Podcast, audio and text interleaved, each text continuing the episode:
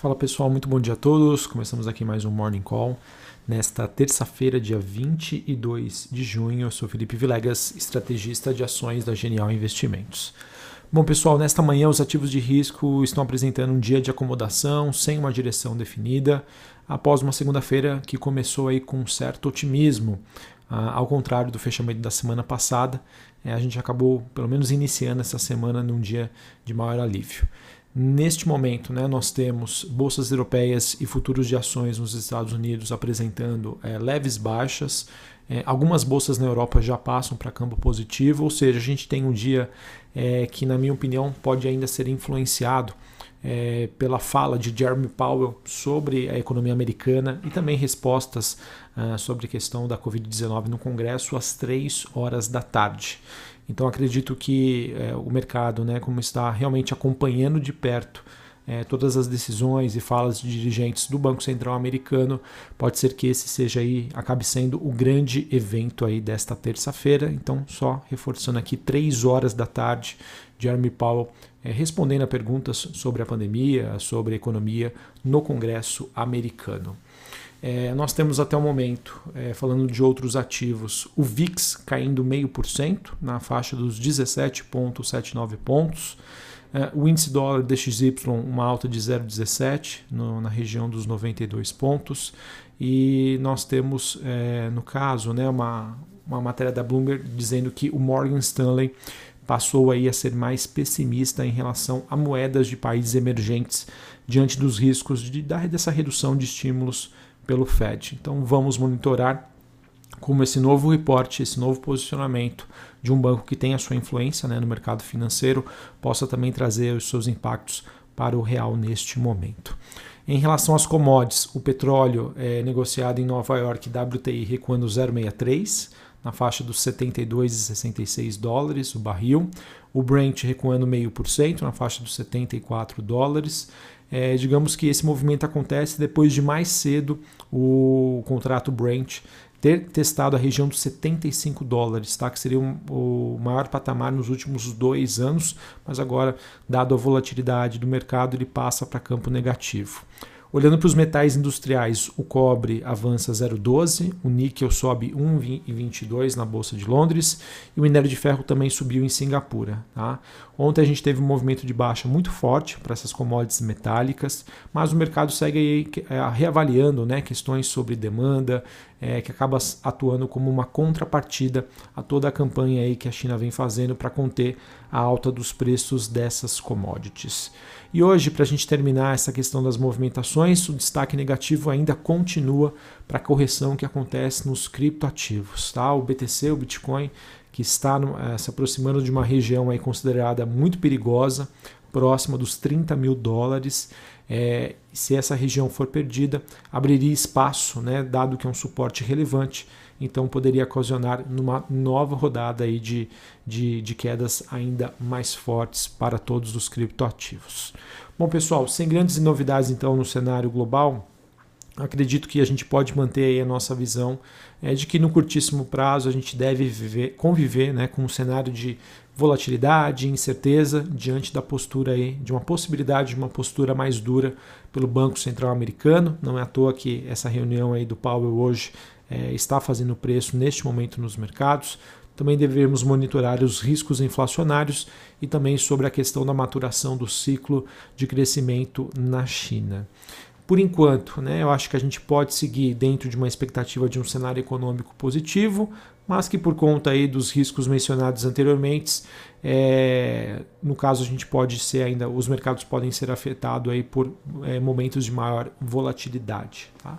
Segundo os economistas, acho que o principal risco que nós temos realmente é a questão da inflação, né? surpresas é, de alta, inflações que passem para o mercado a percepção de que algo seria algo mais estrutural. Isso acaba gerando um efeito cascata sobre a pressão aí do Fed mudar a sua política atual, isso também vai desencadear uma reprecificação dos preços dos ativos. O grande desafio, pessoal, que nós temos neste momento, né, já, como eu já disse anteriormente, é conviver, né, saber conviver diante desse cenário em que, sim, temos crescimento econômico, as empresas estão surpreendendo em termos de resultado, é, ao ponto de que bolsas já se aproximam das suas máximas globais e está todo mundo ali reativo a qualquer sinalização do, do Fed, do Banco Central Americano, digamos assim, meio que prontos para ter uma revisão aí do seu portfólio. Ninguém quer sair, todo mundo quer continuar, mas está todo mundo realmente muito atento a qualquer mudança que possa acontecer. E eu vejo que diante desse cenário se torna um, digamos, uma, uma janela muito difícil para o investidor mais inexperiente ou investidor que está começando. E por conta disso que eu trago aqui as minhas preocupações de sempre tentarem passar para vocês, tá? Pessoal, as coisas estão bacanas, especialmente para o Brasil. Vejo ainda muitas oportunidades, mas fiquem atentos, acompanhem de perto, tá? O mercado pode mudar do dia para a noite. A grande questão é que ninguém sabe quando isso irá acontecer. Beleza? Bom, falando sobre o Brasil, a gente teve ontem a Câmara dos Deputados aprovando o texto né, da MP da Eletrobras. Foram 258 votos a favor, 136 contra. A matéria que acaba sendo né, um dos principais itens da agenda de privatizações é, do governo e segue agora para a sanção presidencial. Essa privatização, então, que vai permitir ao Ministério da Economia né, que ele arrecade fundos para compensar parte aí dos recentes saltos nos preços da eletricidade e que deve então aumentar ainda mais na, nos próximos meses, né, por conta da seca. Isso está levando o Brasil a utilizar mais de energia termoelétrica, que é uma, acaba sendo uma, uma fonte aí bem mais cara do que a fonte hidrelétrica. Mas é, digamos que esse passo, então, é, foi o primeiro, o governo que pretende aí, privatizar a Eletrobras somente em janeiro de 2022.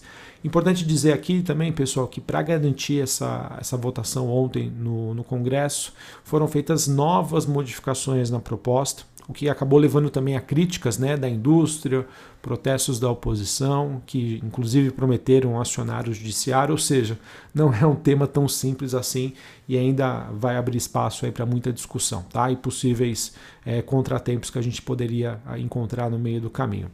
Uma das alterações que foi, foram feitas pelo relator do, do texto na Câmara foi a retirada de uma emenda do Senado que acelerava a liberação aí do mercado. Tá? Esse item ele previa uma redução gradual da demanda mínima para que os consumidores pudessem escolher livremente seus fornecedores de energia. Ou seja, né, até julho de 2026 todos os pequenos consumidores hoje no ambiente regulado, né, clientes de distribuidoras, eles poderiam passar para o mercado livre, tá, o que poderia mudar todo o funcionamento do setor elétrico.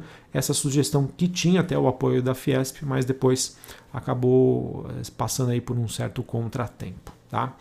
É, sobre Brasil ainda, as informações que nós temos é que a mobilidade no país está voltando a subir e com a aceleração do processo de vacinação, né, será primordial para evitar aí novos fechamentos da economia e uma possível aí terceira onda. E o último item também que eu vejo que é, tem feito preço no mercado é a questão da reforma tributária. Tá? De acordo com jornais, ela já estaria num estágio de negociação entre o governo, que estaria ventilando algumas propostas na mídia, dentre elas a tributação de dividendos. Então, o que nós temos aí um compilado que foi feito pelo jornal Estado de São Paulo é que o governo teria o, com o objetivo né, de ampliar a isenção do IR, é, o governo é, teria como contrapartida a taxação de dividendos. Tá? Então, o projeto que está sendo enviado essa semana ao Congresso, nós temos a equipe econômica né, propondo uma cobrança de uma alíquota de 20%, com a justificativa né, que isso será preciso para compensar a perda de arrecadação com a alteração da, das faixas de isenção do imposto de renda. A ideia então é isentar quem ganha até R$ 2.400 por mês é, e passar essa tributação aí para os dividendos.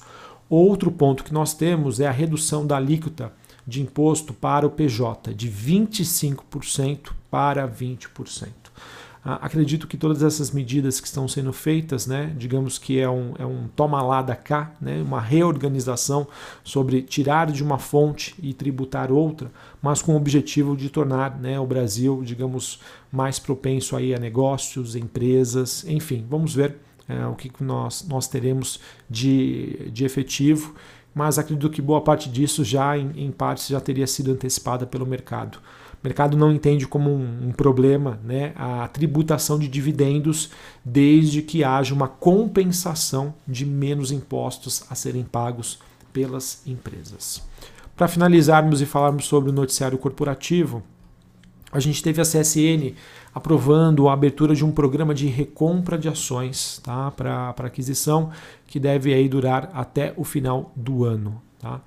É, então, essa é uma notícia aí que, em que a empresa, digamos que passa ao mercado uma sinalização de que ela, ela acredita que as suas ações hoje estão em preços atrativos. Uh, nós tivemos o grupo francês Cassino, ele que teria contratado o Banco Brasileiro BR Partners para começar a estruturar a sua venda né, da sua fatia no grupo Pão de Açúcar. É, por hora não há negociação efetiva em curso, mas isso foi uma notícia que mexeu bastante já, inclusive ontem, com a, o preço das ações do Pão de Açúcar. É, inclusive uma nota que saiu anteriormente é, é, é de que uh, a Via Varejo, né, me fugiu agora o nome, o Klein, Michael Klein, né, que hoje é um dos principais acionistas da Via Varejo, né, agora é Via, estaria interessado na, em fazer aquisição dessas ações do grupo Cassino. E por fim, nós tivemos a Rede Pets anunciando a, a aquisição do Cansei de Ser Gato, serviço de produção em conteúdo, ela que é uma das maiores plataformas digitais de conteúdo e produtos exclusivos para gatos no Brasil. O valor da transação não foi relevado, não foi revelado, e essa podemos dizer que é a primeira aquisição aí da Pets desde a chegada ao mercado. Beleza? Bom, pessoal, acho que era isso que eu tinha para trazer para vocês. Hoje é um dia aí que começa sem uma direção clara acredito que o mercado possa estar esperando aí as declarações de Powell que acontecem às 3 horas da tarde. Tá? Por enquanto, um dia de recuperação aqui também para algumas commodities. Isso pode dar uma ajudinha aí é, na bolsa, principalmente olhando para Vale e siderúrgicas. Mas é aquilo, pessoal, muito difícil a gente tentar fazer qualquer tipo de previsão. O mercado realmente aí está mudando a cada minuto, né? Qualquer coisinha nova já é o suficiente para a gente passar aí por períodos mais turbulentos. Um abraço para vocês, uma ótima terça-feira e até mais. Valeu!